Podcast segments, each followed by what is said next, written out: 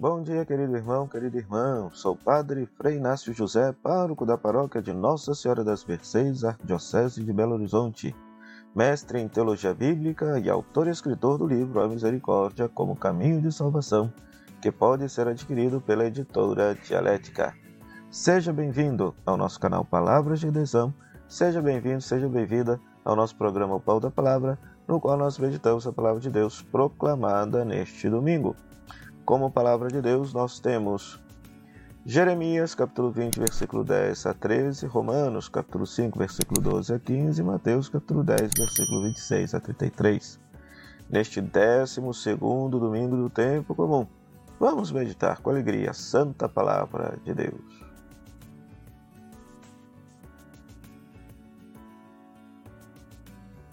Pois muito bem. O grande tema da palavra de Deus este domingo é justamente a dificuldade de ser profeta, de anunciar e testemunhar a palavra de Deus. Pois, na primeira leitura, Jeremias capítulo 20, versículo 10 a 13, nós temos uma espécie de lamento que o profeta Jeremias faz diante da sua situação existencial de perseguição que ele está sofrendo.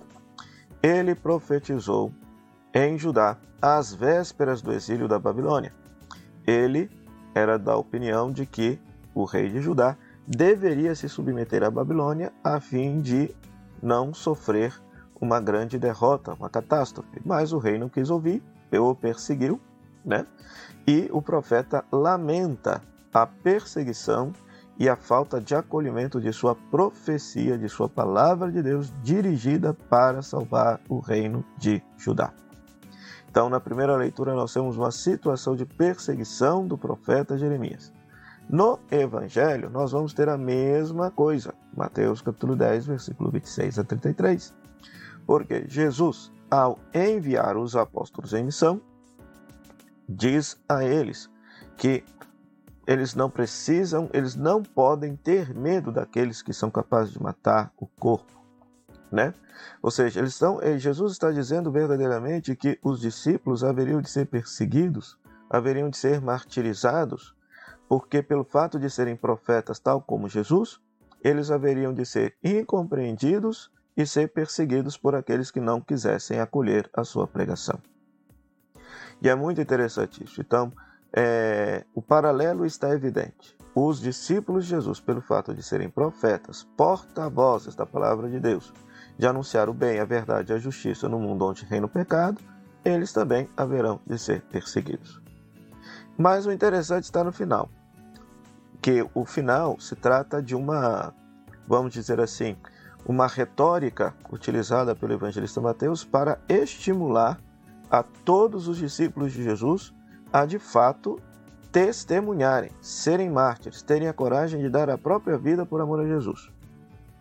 Todo aquele que se declara é, diante dos homens a favor de Jesus, Jesus o declarará diante do Pai. Mas todo aquele que negar Jesus diante dos homens, Jesus vai o negar diante do Pai que está no céu.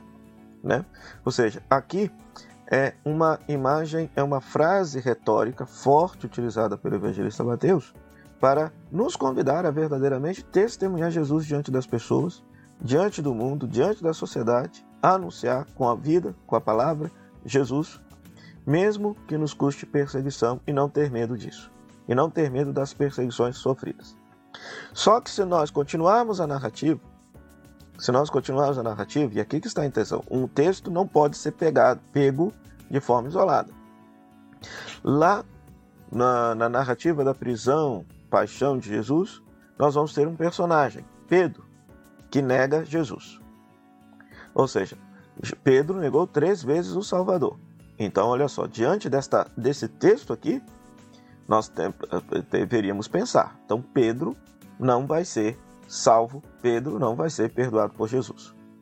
Mas qual não é a nossa surpresa que ao final do Evangelho, quando Jesus ressuscitar se manifesta aos discípulos, quando Jesus ressuscitar, quando o anjo diz que Jesus ressuscitou, o que, é que o anjo diz às mulheres? Mandem eles para Galiléia e avise a Pedro e os meus irmãos que eu vou encontrá-los lá na Galiléia.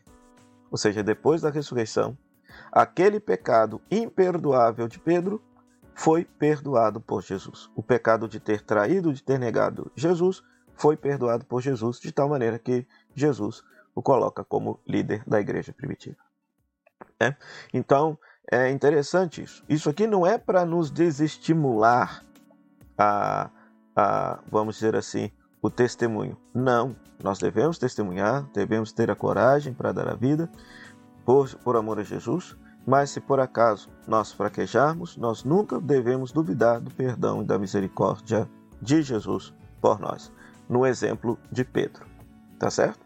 E na segunda leitura, Romanos capítulo 5, versículo 12, Paulo nos ensina algo muito lindo. O dom ultrapassou o delito. Paulo está refletindo com a igreja de Roma a realidade do pecado que invadiu o mundo por causa do pecado de Adão, o pecado que já existia no mundo antes mesmo da lei ser dada e que levou todos os homens à morte, levou toda a humanidade à morte. Entretanto, por meio do novo Adão, que é Jesus, Deus possibilitou, abriu a vida eterna para todos. Então veja só, a graça é maior que o pecado. O perdão é maior que o pecado. A salvação é maior que o pecado. Então é muito bom a gente ler as cartas de Paulo e tentar trazer para a nossa espiritualidade, para a nossa existência. Porque nós, muitas vezes, do ponto de vista da prática pastoral ou da nossa própria espiritualidade, a gente dá muito mais ênfase ao pecado, às falhas, aos delitos que a gente comete, como se eles fossem imperdoáveis da parte de Deus, ao passo que a Escritura diz justamente o contrário, que o pecado existe sim, a realidade do pecado existe sim, da nossa contradição, do nosso contra-testemunho, de nossa infidelidade a Deus, tudo isso existe. Mas muito maior é a graça, o perdão e a salvação de Deus, a tal ponto de que, sem merecimento algum de nossa parte, sem mérito, sem, sem a necessidade de uma obediência a uma lei religiosa, porque muitos pensam que vão ser salvos por cumprir as leis civis, religiosas, etc. E não é nada disso, porque salvação não é barganha, é Deus que nos salva, não é a gente que se salva. Então, essa palavra nos ensina que a bondade de Deus é muito maior que a nossa fragilidade, o perdão de Deus é maior que o nosso pecado. E isso, repito mais uma vez, não é para justificar as nossas contradições, mas é para nos ajudar a viver com mais otimismo e confiança e fé em nossa vida.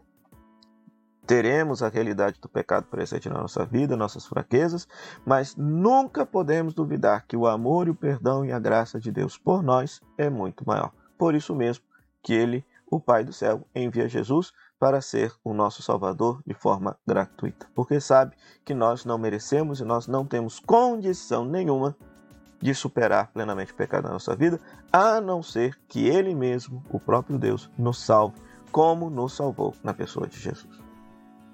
Então, querido irmão, querida irmã, nesse 12 domingo do tempo comum, nesse dia do Senhor, que a gente possa pedir ao Senhor a graça, a graça de sermos profetas corajosos, de anunciar com a nossa vida e com a nossa palavra a palavra de Jesus, a pessoa de Jesus, o Evangelho do Reino, que nós tenhamos coragem verdadeiramente de testemunhar Jesus diante do mundo e diante da sociedade.